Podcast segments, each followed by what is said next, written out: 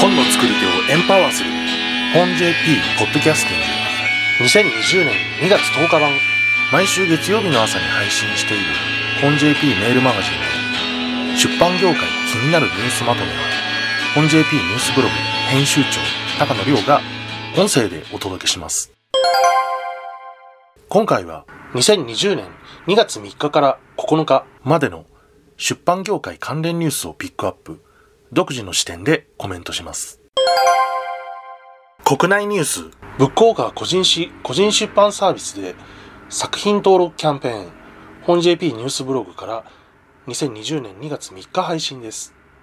えー、このキャンペーン実は去年の11月頭から行われていたそうです。えー、1月の末にプレスリリースが流れてくるまで、全く気づいてませんでした。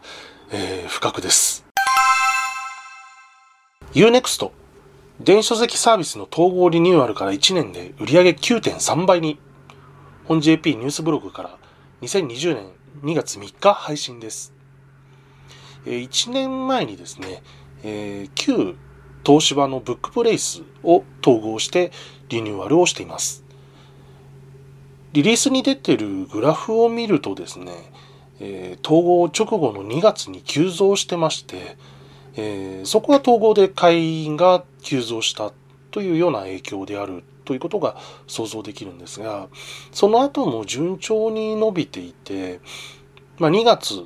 と12月を比べても、まあ、3倍ぐらいにはなってるんですね。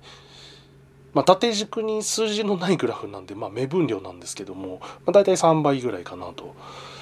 いうことで、まあ、孫ことなく、えー、急成長とは言えると思います。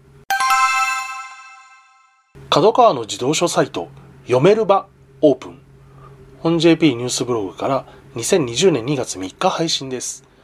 え、ブラウザーで、えー、この読める場の試し読みというのをクリックすると、え、ブックオーカーのロゴが表示されるんですね。あ、なるほどなと思って記事化をしました。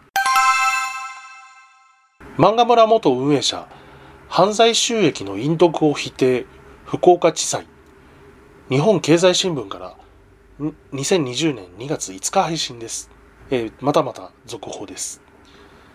え著作権法の違反というのは認めているんですが、え犯罪収益には当たらない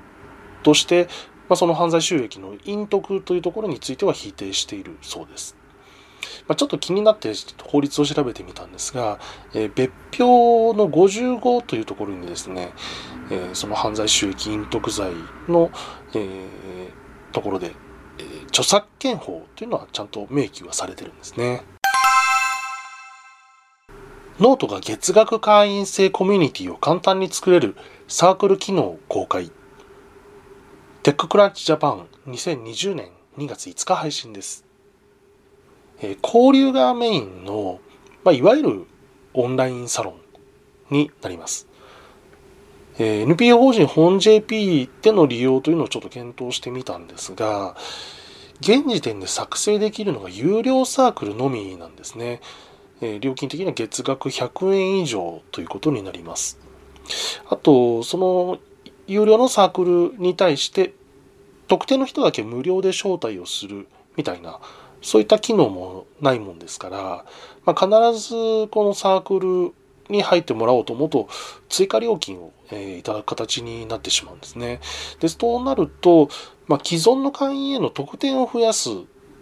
とか、まあ、例えばノベルジャムの過去の参加者を、まあ、アラム内のサークルとしてご招待するみたいな使い方っていうのはちょっとできないんですね。そういう使い方を想定してたんですけども、ちょっと残念です。えー、無料機能は、まあ、いずれ追加するというような、えー、ことを CTO の方が、えー、ノートに書かれてました。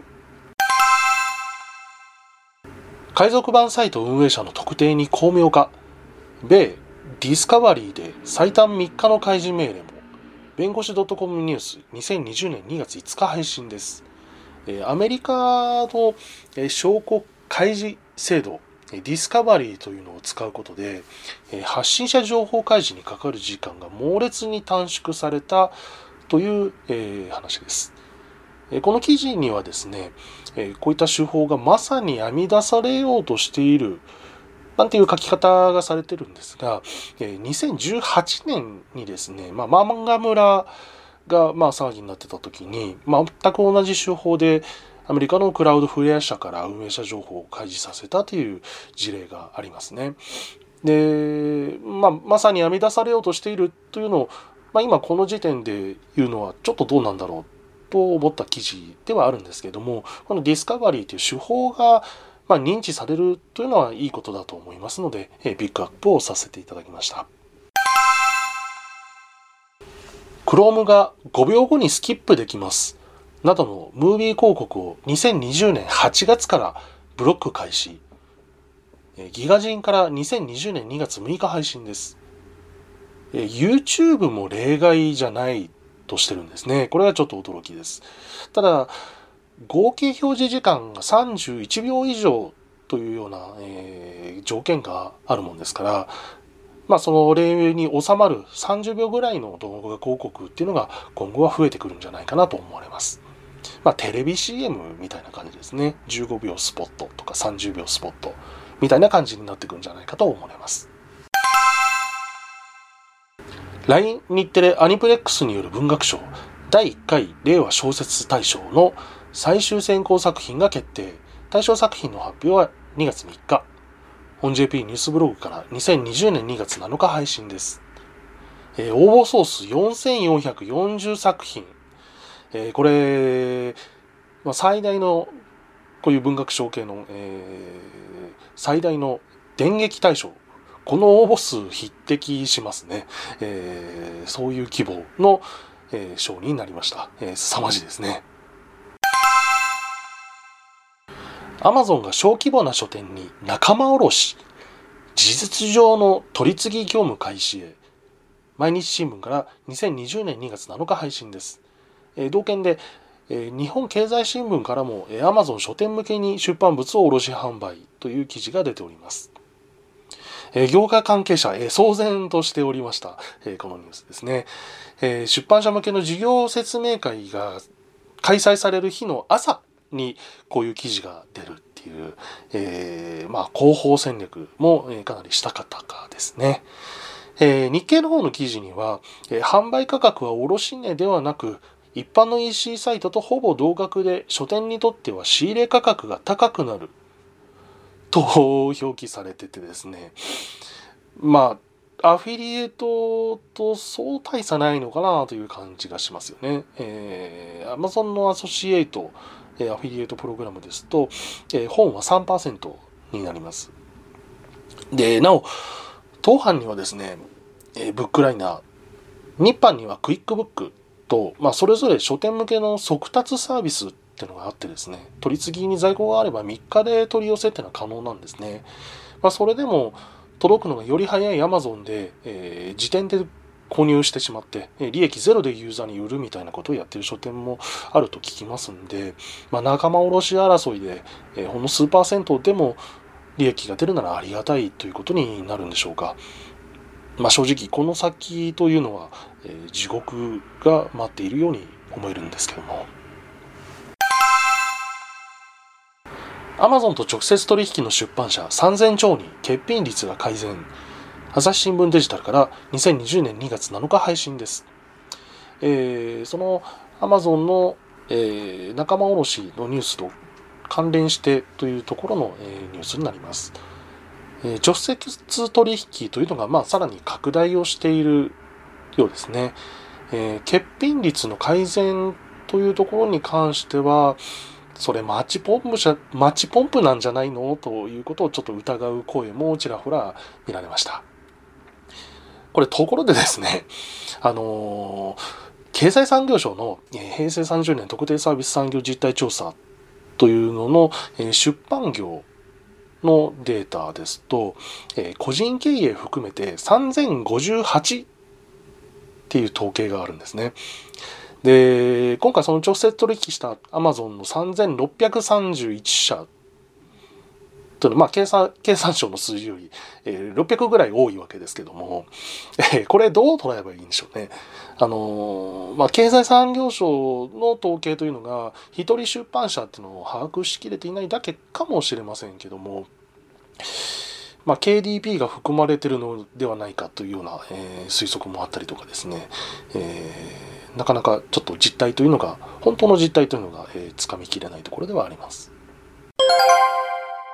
海外ニュース。ヘッジファンドによる買収から1年で米トリビューン新聞社の CEO が解任。本 JP ニュースブログから2020年2月4日配信です、えー、かつて新聞の破壊者という意味を取ったヘッジファンドによる買収だったんですね。でリストラを予期した記者が何人かの富豪にホワイトナイトまあ、白馬の騎士ですね。これになってくれるようにアプローチしてたらしいんですが、残念ながら間に合わなかったようです。写真美術出版社の M&A でファイドンがモナチェリを買収。本 JP ニュースブログから2020年2月6日配信です。えー、モナチェリという出版社、えー、建築家のレムコール・ハースさんと、えー、デザイナーのブルース・マウさんによる SML、XSL という本なんかを手掛けている出版社になります。えー、日本でも、えー、出版されてて、えー、中古市場を見ると とんでもない価格がついているような本だったりしますね。以上で今週の本 JP ポッドキャスティングを終わります。本 JP ニュースブログ編集長高野亮がお届けしました。また来週 JP Podcasting